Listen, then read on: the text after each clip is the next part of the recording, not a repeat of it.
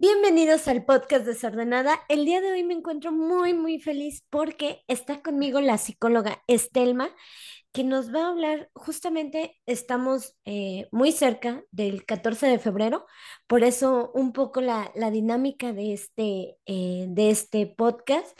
Y pues bueno, eh, vamos a reflexionar el día de hoy sobre la idea del amor romántico, sobre la idea de cómo ha, ha cambiado eh, el concepto incluso del amor o, o el lenguaje del amor con esto de las redes sociales y también un poco sobre la sexualidad femenina y vamos a ir interconectando estos temas. Estelma, qué gusto tenerte aquí. ¿Cómo estás el día de hoy?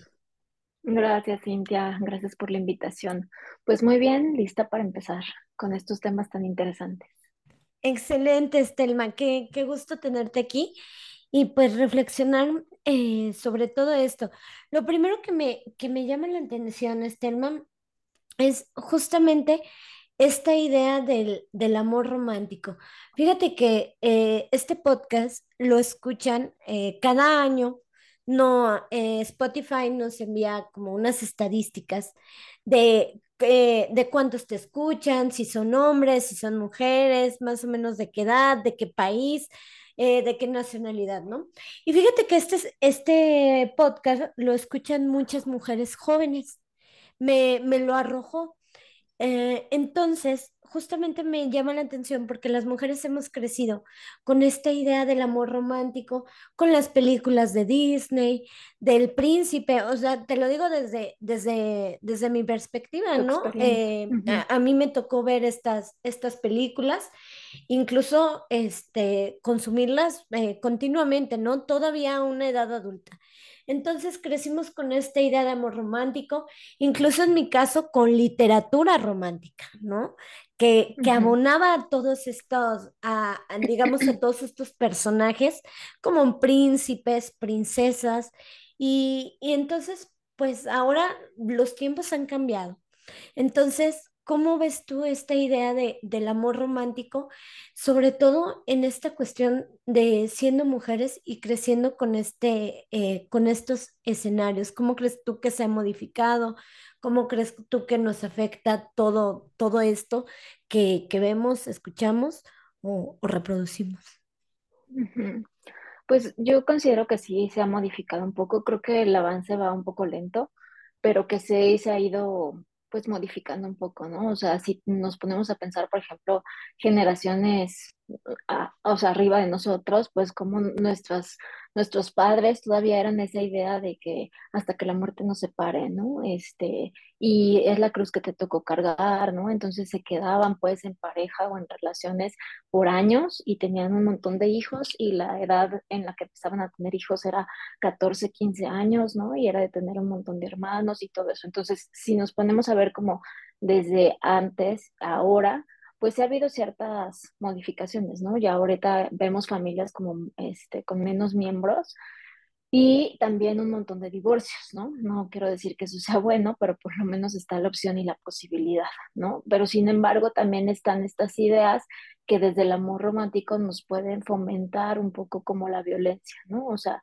eh, el machismo, etcétera, en donde pues la mujer eh, luego lo que ve es como que tiene que ser rescatada, ¿no? O sea, como que esta idea de que el príncipe viene y le rescata, este, del felices para siempre, ¿no? O sea, como que te cuentan esta versión como muy romantizada de lo que es el amor y pues luego está menos observada el, como la resolución de conflictos, ¿no? De qué implica estar en una relación de pareja y qué se tiene que hacer en una relación de pareja, porque lo que vemos es como algo, ay, qué bonito, qué padre, ¿no? Este, pero no pero no se ve en sí o no, luego no ponemos atención mucho como en, en que es un reto, ¿no? Vivir con alguien este, entonces sí creo que, que pues eso nos ha enseñado Disney, o sea, como esta mala, este mal aprendizaje de como que todo va a estar bien, ¿no? Y, y, y no va a haber como, como diferencias entre, entre las parejas cuando la realidad es que sí las hay.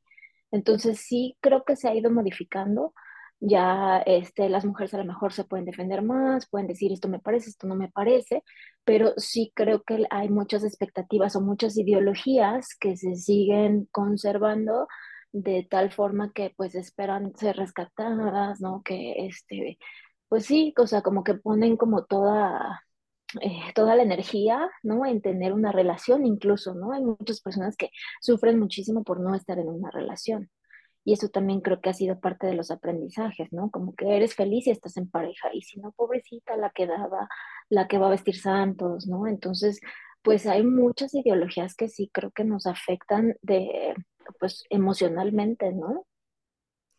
¿Y cómo podríamos trabajar para, justamente dices que, que obviamente van a surgir eh, conflictos y obviamente no, no va a ser como nos lo plantea el, el cuento de Disney. ¿Cómo, cómo construir una relación sana? Te digo, eh, la mayoría de los que escucha este, este podcast son mujeres jóvenes, que a lo mejor este, es sus primeras eh, relaciones, que a lo mejor están aprendiendo a, qué sí, eh, qué sí permitir, qué no, cómo se debe de construir una, una relación sana en este contexto o en esta modernidad. Ujú. Es una buena pregunta. Eh, y, y creo pues que no hay como un manual. Bueno, fuera que hubiera como este manual que nos indicara cómo debe de ser, pero si algo creo y, y, y- y, o sea, es lo que se tendría que fomentar, pues es la comunicación, ¿no? Este, creo que se tiene que poner sobre la mesa como qué quieres tú, qué quiero yo, porque luego muchas veces se da por hecho ciertas cosas, ¿no? Este, como que ya estamos en relación y yo asumo entonces que tú me tienes que llamar y yo asumo que entonces, este, no sé, me tienes que dar flores. Y asumo que, así me explico, o sea, sin que eso siquiera se, se cuestione, como de, oye, ¿te, te gustan las flores? ¿Te gustan los detalles? Este, o tendríamos que hacer eso como por protocolo, puede haber otras opciones, ¿no? O sea, creo que no se cuestiona, sino simplemente como que hay un imaginario colectivo de qué es estar en una relación y desde ahí lo hacemos, ¿no? Las fotos de Instagram, este, como que se vuelve de repente como mucha pose y hace falta la conexión, ¿no? Que está atrás de esas fotos, que está atrás como de esas flores recibidas, etcétera, ¿no? O sea, hay una verdadera conexión, hay una verdadera comunicación entre las parejas o simplemente es como seguir, ya sabes, el protocolo de, de estoy en relación y esto tiene que pasar. Entonces, o, estos juegos, por ejemplo, de eh, eh, me da risa, ¿no? Pues de que luego hay como ciertas estrategias como para ligar, ¿no? Entonces luego pasa que, no, pues me llamó, este, pero te dicen, si no te quieres ver muy, este, no sé, como muy rápida contestando, deja pasar, este, hasta la tercera o cuarta vez que te llame, contestas. Este, eh, déjalo en visto un ratito y después ya para generar como interés. O sea, ciertas estrategias que realmente lo único que hacen es mandar mensajes equivocados, porque al final de cuentas no es un mensaje concreto y entonces el otro tiene que interpretar. O sea, yo no sé si me estás haciendo esperar porque estás ocupada, si me estás haciendo esperar porque este, quieres mi interés, ¿no? O sea, como que hay tantas connotaciones y hay tantas interpretaciones que se vuelve como bien complicado. Entonces sí creo que una relación sana tendría que tener una comunicación afectiva y efectiva, ¿no? Este, en donde también exista pues esta eh, palabra como ya ahora muy, muy de moda de responsabilidad afectiva, ¿no? En donde yo esté consciente de que no voy a estar jugando con las emociones del otro, ¿no? Si yo, mis emociones también son importantes como las del otro, el respeto, el consentimiento, eh, y sobre todo esto que te digo, ¿no? Como que mi relación no tiene que ser igual a la de mi amiga o la de mi mamá, la de mi vecino, ¿no? O sea, te- tenemos que construir justamente, como dices, una construcción de una relación sana porque no es algo ya dado, o sea, no, no porque yo esté en relación significa que ya construí algo, ¿no? O sea, sí es un, sí, eh, sí es una interacción en donde sí se tiene que este, ir trabajando en que se vaya fomentando cosas buenas para ambos. Qué importante, ¿no? Y justo mencionas este tema de las redes sociales, ¿no? Eh, qué difícil, sobre todo, por ejemplo, eh, generaciones, por ejemplo, con las que me toca trabajar día a día, a lo mejor que ellos crecieron ya con las redes sociales, pero también, por ejemplo, en mi generación es complicada para los millennials, porque justo fuimos esa transición. ¿no? Que no había redes sociales y de repente comenzamos a crecer y comenzaron a surgir y comenzamos a aprenderlas a usar. Yo me acuerdo de, de que aprendí a usar este Facebook, ¿no? Y obviamente esto cambió toda la interacción, porque ya no solamente podía hablar, por ejemplo, con las personas a lo mejor que iban en mi salón, sino también a lo mejor, o, o en mi carrera profesional, ¿no? Sino también a lo mejor eh, podía hablar incluso con personas de, de otras partes de, de, del mundo y, y esto cambió todos los códigos. Y todavía años después llega Instagram dos, tres años después, llega Instagram y revolucionó todo el mundo, todo esto de la estética, la belleza, la, uh, todo este, digamos que también reto.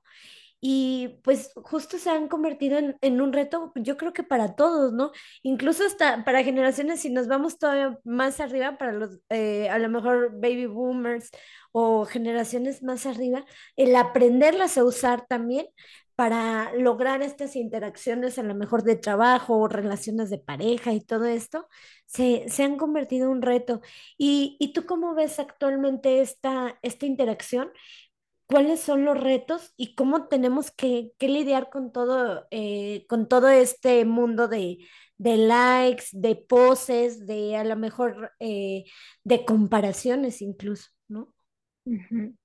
Pues creo que tiene como sus dos vertientes, ¿no? Porque por un lado lo que veo es como que potencializa un montón como esta parte de la socialización, por ejemplo, o que te abre eh, un mundo de posibilidades, ¿no? O sea, puedes estar, no sé, conectándote con una persona en China, en Japón, en Canadá, en donde tú quieras, ¿no? Este, gracias como a esta posibilidad tecnológica y creo también que pues eso abre como, como, pues algo interesante, ¿no? O sea, como una este, pues sí, algo, algo que, que, antes no se tenía, o sea, tenías que ir al lugar para poder interactuar con otras personas. Entonces, creo que por ese lado es algo como maravilloso, ¿no? El poder estar como tú en tu casa y el otro, este, del otro lado del océano y, y, y poder estar como relacionándose, ¿no? Pero sí creo que, o sea, algo que para mí ha sido como muy identificable, por ejemplo, en la consulta privada, son los motivos de consulta. Un motivo de consulta es como por lo que tú vas a, a un proceso terapéutico, ¿no? Y algo que no pasaba antes es que un, un motivo de consulta fuera, eh, es que mi novio le da like, ¿no? Este, a, a, otras personas, o es que tiene en sus, foto, en sus fotos este, mujeres este, voluptuosas en traje de baño o desnudas o cosas así, ¿no? Este, o... Eh, o le dio follow, ¿no? O sea, ese tipo de, motivos de consulta, pues antes no, no, no se daban, ¿no? Y ahora es algo así como muy común y crea demasiados conflictos de repente el hecho de que, eh, o sea, como esto de las redes sociales, revisé sus redes y me di cuenta de, este, es que vi a quienes siguen, porque le dio like, porque comenta, este, qué tiene guardado, ¿no? O sea, como todo eso antes no pasaba y ahora sí. Entonces creo que es un tema que sí reta, que sí veo que ha sido algo que que ya es una preocupación actual, porque sí. te digo, o sea, ya para que llegue a un proceso terapéutico, pues es porque, no, o sea, de verdad está moviendo, moviendo Nos está cosas. interfiriendo, ¿no? Sí, sí, completamente, ¿no? Y pues obviamente eso está ligado como a esta parte de los celos, este, y de también justo como que toca también el amor romántico porque creemos que las personas son de nuestra posesión, ¿no? O sea, que, que de alguna forma eh, también algo que, que, promueve el amor romántico es la monogamia, ¿no? No, no me quiero meter en que si está bien o está mal, o sea, cada quien este, tendrá como sus, sus puntos de vista, pero a lo que voy es, eh, es como nos queremos apropiar de las personas, ¿no? Y entonces nos representa o nos significa mucho si alguien le da follow a otra persona, como si eso significara, de repente lo ponen como, como si fuera hasta incluso una infidelidad, ¿no? Este, o que alguien le dio like, le comentó, le escribió. O sea, hay, hay, hay ciertas cuestiones como para, para poner en debate si, si estamos hablando de una infidelidad o no, ¿no? Este, eso nos llevaría como otra temática. Pero el punto otro es episodio. que sí llega, sí, otro episodio completamente, pero sí llega como a, a um, interferir tanto en la emocionalidad de las personas, y no solamente mujeres, ¿no? O sea, también hombres, este, sí. porque lo que genera eso es demasiada ansiedad, demasiada ansiedad por no saber si soy lo suficientemente bueno, si va a haber alguien más que llegue y entonces como le va a gustar más, este, si se va a ir, ¿no? Con, con otras personas, este, si lo que ven mis es lo suficiente, ¿no? Y entonces por eso también hay una ansiedad o una necesidad de estar como siendo validado o aceptado, ¿no? Entonces también la pose, eh, estoy comiendo esto, estoy entalado, este, fui de viaje y ya me tomé la selfie, este, ¿no? O sea, como, como este venderte o darte este, algo como para que tú me hagas check, ¿no? O sea, me gusta, me valida. Y, la otra, pues, es esta cuestión de, de el impacto que genera que otros que queremos, pues, validen este, a otras mujeres o a otros hombres, ¿no? Qué, qué importante. Este, este debate me, me recordó mucho lo que decías eh, de este debate que también eh, pues, daría yo creo que para muchos episodios de lo de la monogamia. Me recordó un libro de Aura García Junco que escribe justamente un, un ensayo eh, citando a varios autores y todo.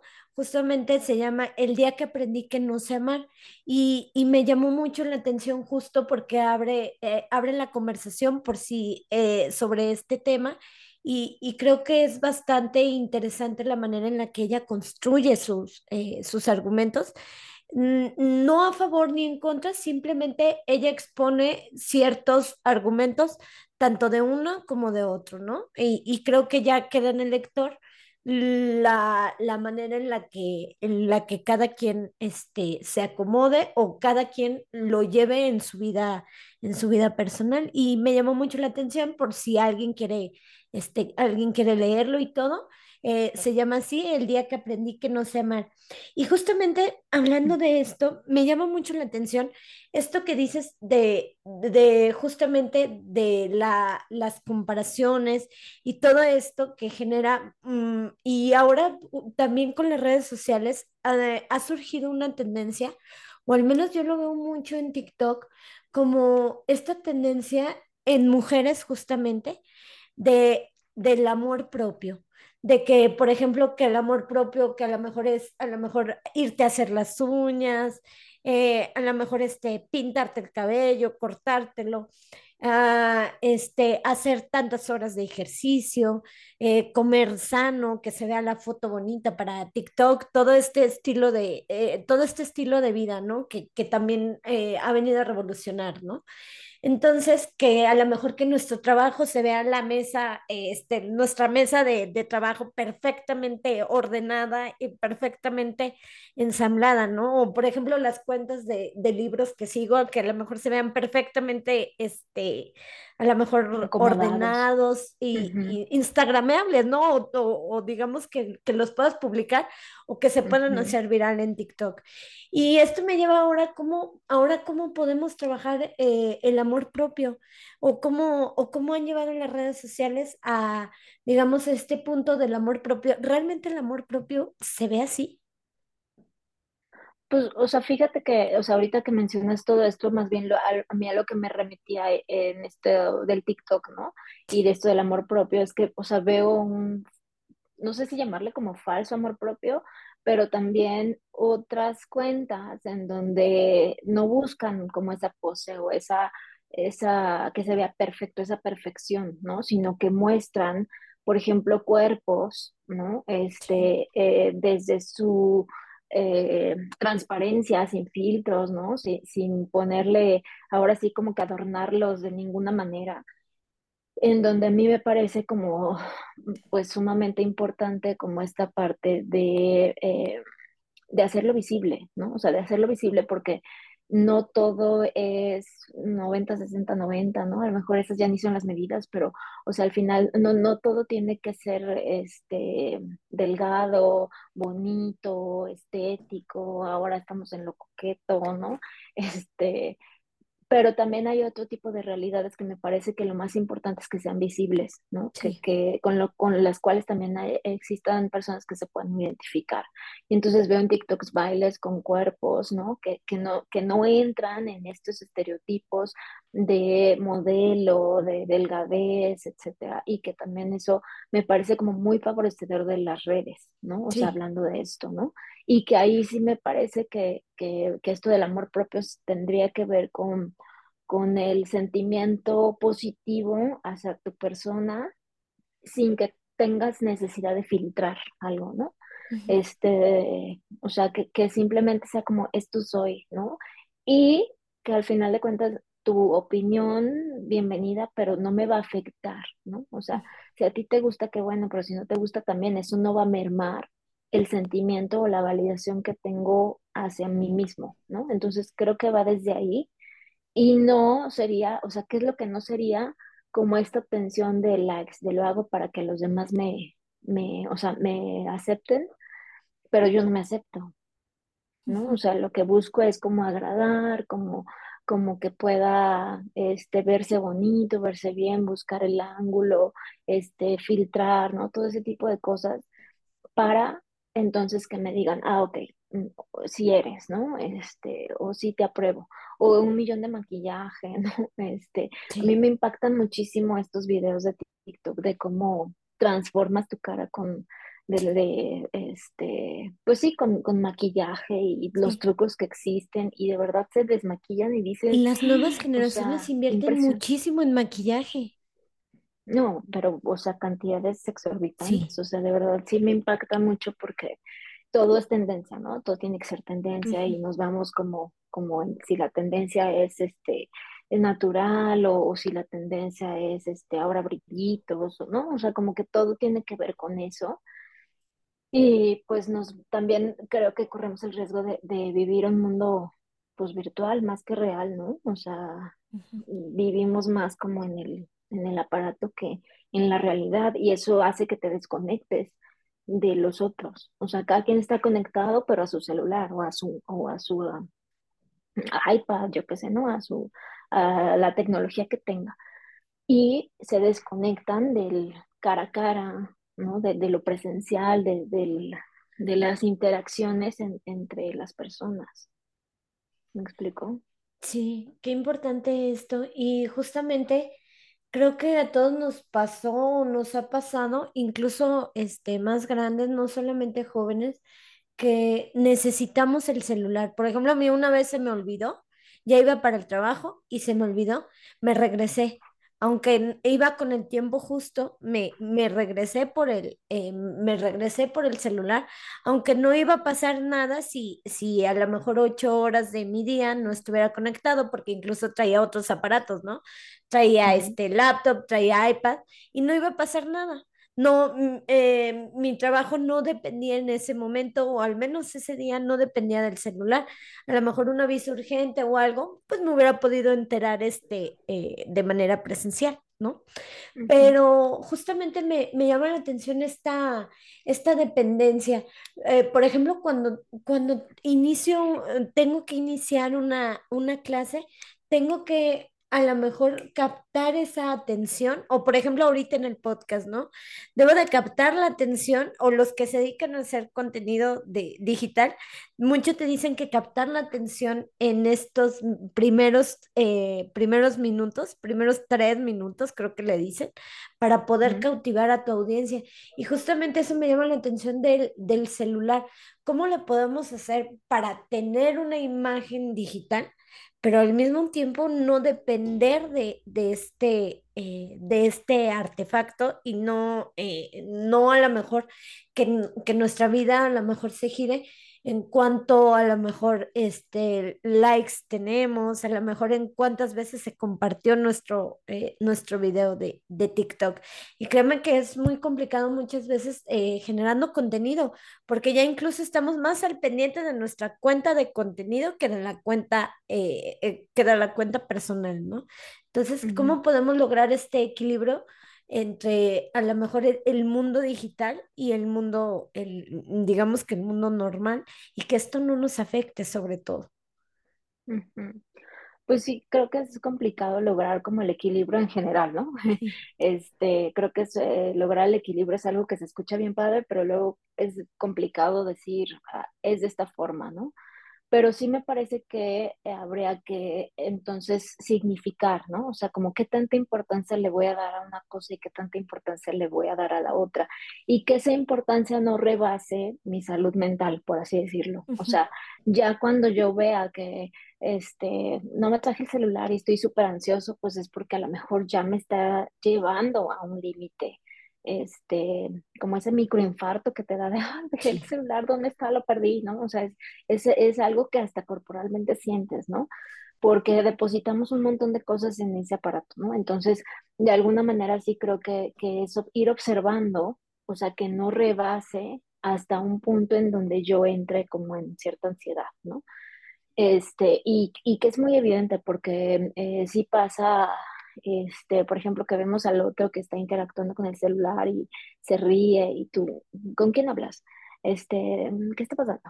O sea, como que podemos ver eh, ese nivel de ansiedad que me puede generar la interacción con el teléfono o bien, este, que yo mismo, este, híjole, este, se me, no sé, me puse súper mal porque perdí la pose, la, eh, eh, la foto, este, el atardecer, volteé y ya no estaba, y yo me vuelva loca con eso, ¿no? O sea, creo que esos son como las, el tipo de alertas que tendríamos que ir observando como para decir esto ya me está afectando a nivel personal, porque pues no es sano, ¿no? Que, que ya se rebase como ese punto y que entonces ya pierda mi estabilidad emocional por algo así.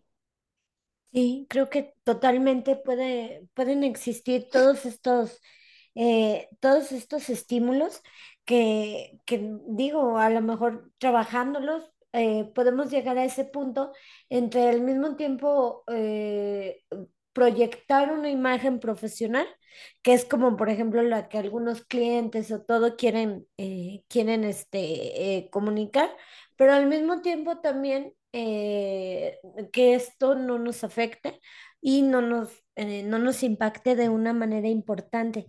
Y fíjate que otra cosa que me llama la atención, Estelma, eh, actualmente es justamente este tema de, de la salud mental.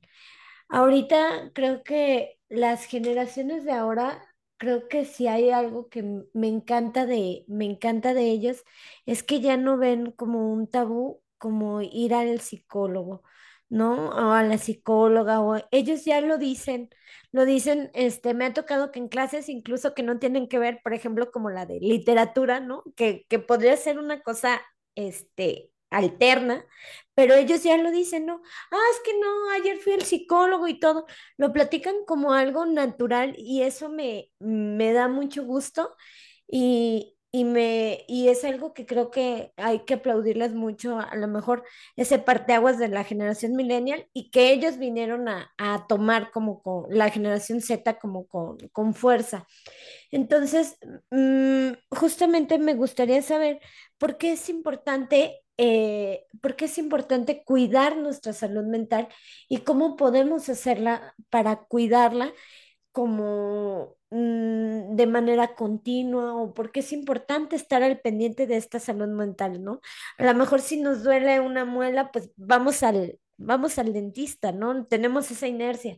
Si a lo mejor nos duele el, el estómago, vamos con un gastroenterólogo, el oído y así. Pero muchas veces eh, todavía hay mucho, eh, hay mucho, mm, digamos que desinformación y además hay cantidad de ahora ya no es solamente, ya sabemos, yo creo que todos que la salud mental hay que cuidarla, ¿no? Pero ahora eh, influyen, por ejemplo, ciertas figuras justamente de redes sociales que a lo mejor no estudiaron este, psicología o no, o no este, tienen estudios, no tienen diplomados, no tienen maestrías, no tienen todo este grado académico para darte estos consejos como los que tú ahorita nos estás dando y que se vuelven eh, factores dominantes o estas figuras se vuelven tan importantes que te dicen, por ejemplo, cómo llevar, que le dicen a los hombres, por ejemplo, cómo llevar una relación de pareja o que te dicen cómo, este, no sé, eh, infinidad de cosas, pero el chiste es de que no, no lo estudiaron, no tienen el perfil, eh, si vamos ahí por académico, simplemente tienen seguidores porque los han generado por medio de la controversia. ¿Cómo podemos contrarrestar toda esta, eh, esta información? ¿O cómo podemos darnos cuenta de, de esa salud mental si nosotros queremos, eh, queremos llegar a, aprenderla? o queremos llegar a cuidarla, ¿cómo podemos contrarrestar toda esa información que vemos o todos esos perfiles? ¿Cómo podemos descartarlos? ¿Cómo podemos a lo mejor este, eh, cambiarlos o no sé, quitarles peso?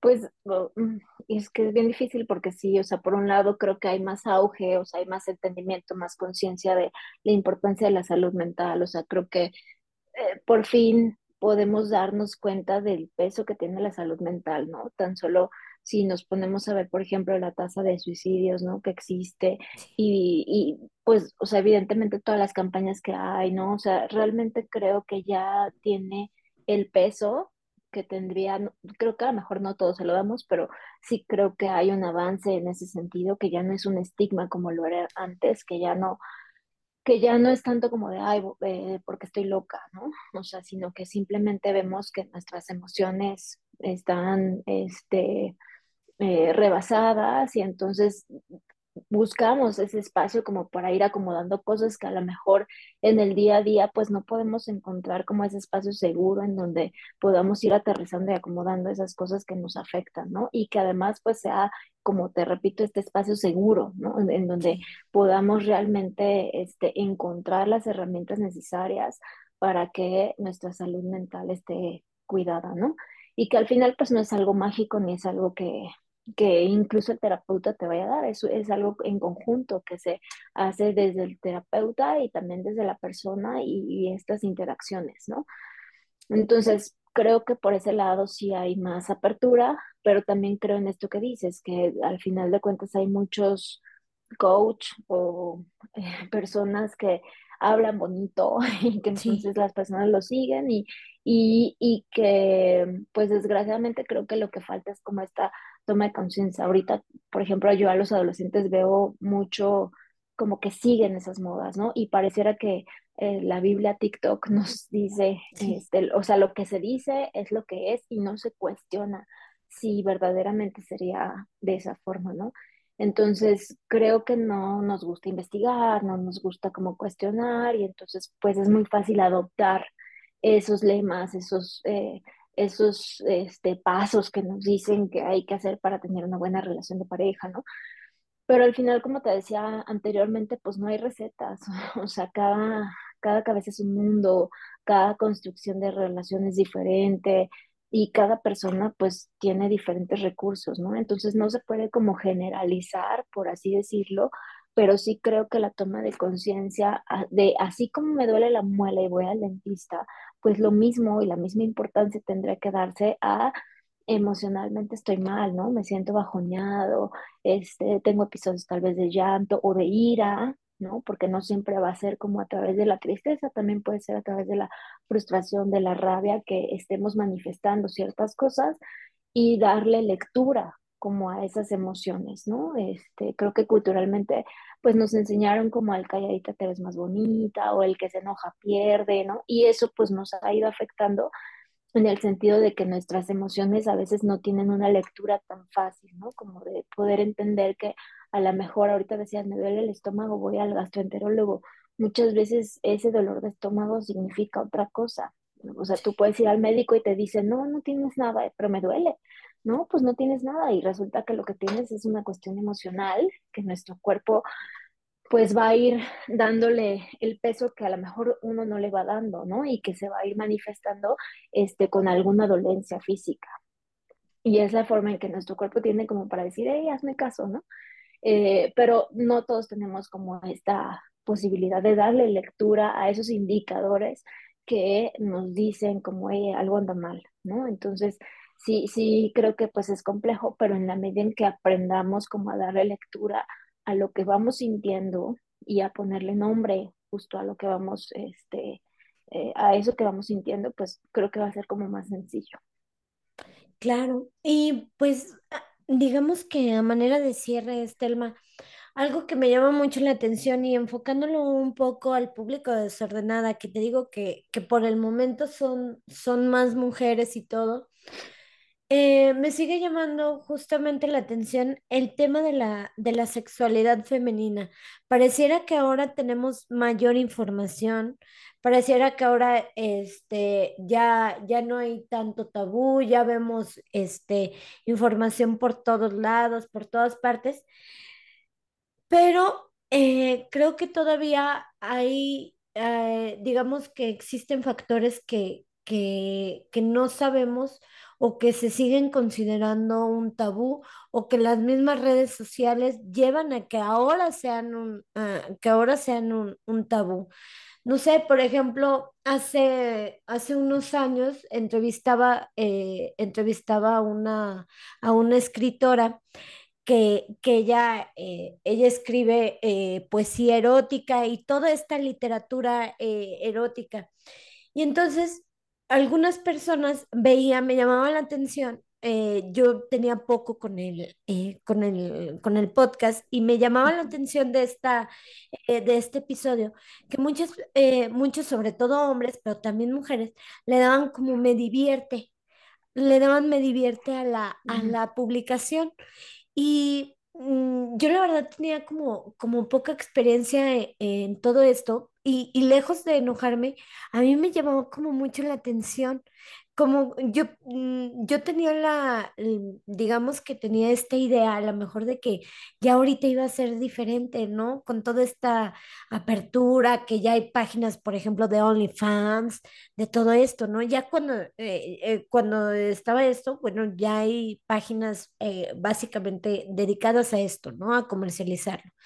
Y entonces me, eh, me surgía esta duda de hasta qué punto podemos nosotros como mujeres eh, o cómo podemos hacer nosotros como mujeres para llevar esa sexualidad de una manera sana sin que, sin afectarnos a lo mejor físicamente o mentalmente, ¿qué podemos hacer?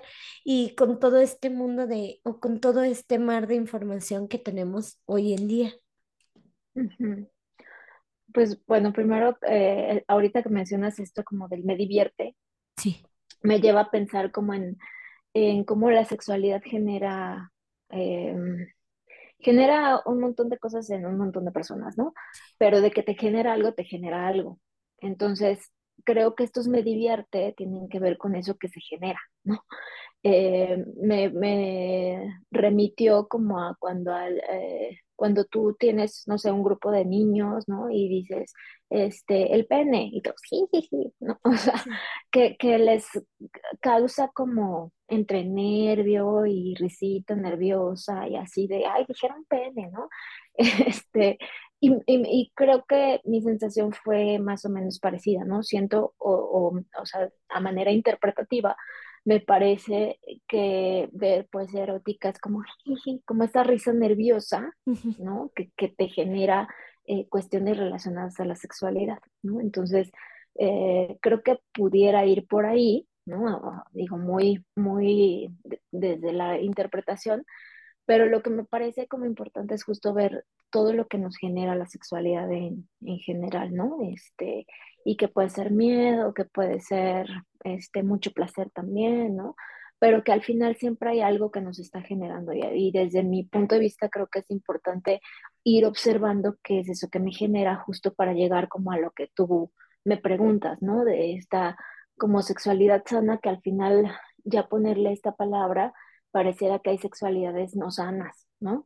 Y, mm, o sea, no, no, no me gustaría que nos paramos por ahí porque al final toda sexualidad es, eh, eh, digamos, válida, ¿no? Sí. Este, porque hay tantas sexualidades como personas hay en el mundo. De hecho, ya eh, muchas, muchas personas vas a escuchar que lo hablan como sexualidades, Dándole como esta connotación de que no existe una forma de vivir la sexualidad, sino que hay varias formas de vivirla, ¿no? Y de vivenciarse como desde ahí. Entonces, eh, como respondiendo a, un poco a, a qué tocaría, me parece que lo primero tendrá que ser una revisión, ¿no? Este, interna y profunda justo de lo que me genera la sexualidad, ¿no? O sea, o, la, o, o más que la sexualidad entendida como sexo, porque luego muchas veces así se entiende, como si fuera, como si yo me estuve, o sea, si hablar de sexualidad eh, fuera igual a, a hablar de sexo, ¿no? Cuando la sexualidad es abarcativa, es algo que incluye un montón de temas, ¿no? No solamente como el acto sexual, por así decirlo. O puede ser individual, ¿no? Sí, sí, o sea, e- evidentemente, ¿no? Es tu vivencia y, y no puede ser igual a la vivencia del otro. Y desde tu experiencia y desde tu educación, porque al final todo viene influido desde ahí, ¿no? Desde cómo mis papás me educaron, si me dieron educación, no me dieron educación, si lo que aprendí fue simplemente lo que aprendí en la escuela, este, y una educación basada como en miedos, de no lo hagas porque te embarazas, no lo hagas porque este, te va a dar sida, este, o desde la reproducción de, del sexo para la reproducción ya, ¿no? O sea, como desde lo biológico, eh, y pues obviamente dejando fuera un montón de otras cosas, ¿no? Entonces, creo que lo primero sería revisar, ¿no? ¿Qué tanta información tengo? Eh, ¿Qué me llama la atención? ¿No? Este, si hablarlo me es algo este, que, que, puedo hacerlo sin problema o me da vergüenza, ¿no? Si incluso decir esta palabra de pene, ano, vulva, es como, ay, ¿qué dije? o si puedo libremente mencionar estas palabras, ¿no? Porque sí, sí me parece que luego a veces hasta eso cuesta, ¿no? Entonces sí cuesta tan solo mencionarlo, si tan solo este, no, no puedo tener una conversación con este, mi pareja o con quien sea, pues algo, algo hay, hay que ir como observando para que entonces podamos vivenciar de una sexualidad mucho más plena eh, y placentera, que no me genere estas cuestiones como mentales de, ay, esto es pecado, esto está mal, esto no se hace, porque estoy pensando en esto, este, yo no podría, yo no podría pedirle esto a mi pareja, ay, ¿cómo crees que va a pensar, qué va a decir? Este, tengo deseo, pero ¿cómo lo demuestro? Este, ¿no? O sea, todas estas cosas que, que al final de cuentas son limitativas y que pues nos impiden porque lo dejamos acá en el pensamiento, ¿no? Este, las ideas no me permiten llegar como a las acciones y además no puedo como pedir ciertas cosas ni comunicarme por todas estas ideas que tengo de, este, de fondo, ¿no? Entonces, eh, pues es cuestionar eso, cuestionarlo, revisarlo y poder ver qué, qué, cuestiones me están limitando para irlas, ya sabes, como filtrando, como sacudiéndolas, quitándolas de mi camino y entonces sí poder empezar a vivenciar eh, y gozar y disfrutar de una sexualidad este, que, me, que me conecte, con la cual me sienta cómoda, independientemente de cómo la, la viva y la experimente. ¿Sí me explico? Claro. Oye, Estelma, y a manera de, de conclusión, este, este podcast surgió también como un, un plática o un diálogo, un intercambio de ideas de, de profesionistas. ¿Tú qué consejo les darías a aquellos, eh, aquellas personas, aquellos jóvenes, hombres, mujeres, que estén interesados en estudiar psicología eh, hoy en día, que están a lo mejor eligiendo una, una carrera universitaria y les llame la atención la, la psicología, ¿qué consejo les darías? Mm, pues si les llama la atención, creo que es algo que, o sea, es una, pues yo te lo digo, ¿no? Yo amo mi profesión y me apasiona demasiado.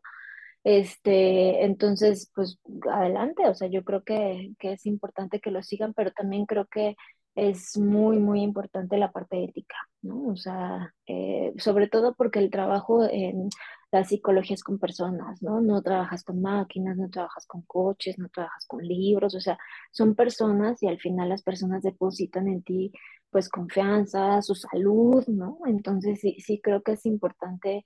eh, pues que se dé la, la prioridad como a lo profesional y a, y a lo ético y que al final eh, entender que la carrera como tal, como psicología, te da un marco teórico, pero no te da una base práctica, ¿no? O sea, no, no, no, no, no estaría correcto que yo terminé de estudiar psicología y ya puse mi consultorio para atender, porque no tengo una una maestría que lo avale, que la maestría al final de cuentas eh, no necesariamente te va a dar todas las herramientas, pero como te especializas y, y practicas, pues te da este respaldo, ¿no? Eh, entonces, sí es como por lo clínico, ¿no? Porque al final pues hay un montón de ramas. Si es educativo, pues es, es otro tema. Si es laboral, organizacional, pues también es otro tema. Entonces, pues al final creo que solamente sería esta parte de, de, de sí subrayar y así con todas las, las letras en mayúsculas de, de ser muy éticos eh, y, y seguir como profesionalizándose y actualizándose porque pues la carrera te da un, no sé, un 15% de, de conocimiento, ¿no? O sea, todo lo demás viene a través de la especialización para, de, de, acuerdo como a lo que te vaya gustando y que te vaya formando para poder ser este, esa persona que pueda atender la salud de otros, ¿no? Y atenderse también pues uno mismo también sería otra de las principales cuestiones. Claro, Estelma, pues muchísimas gracias por tu tiempo, por tus consejos. Si alguien que esté escuchando este podcast te quiere contactar, te quiere hacer llegar dudas, comentarios, citas, lo que sea, ¿cómo, cómo te podemos encontrar, eh, digamos, en tus redes sociales, algún correo, algún contacto que tengas? Eh, pues sí, en mi Facebook es Estelma Aranda. Eh, mi correo es estelma, eh, th, estelma arroba gmail.com. Y mi teléfono pues es cuatro siete siete, cinco siete siete, cuatro uno nueve siete Y ya pues por esos medios, este, bienvenidas todas las dudas y preguntas. Excelente, Estelma. Pues muchísimas gracias y nos escuchamos en el siguiente episodio de Desordenada. Muchísimas gracias. Gracias a ti.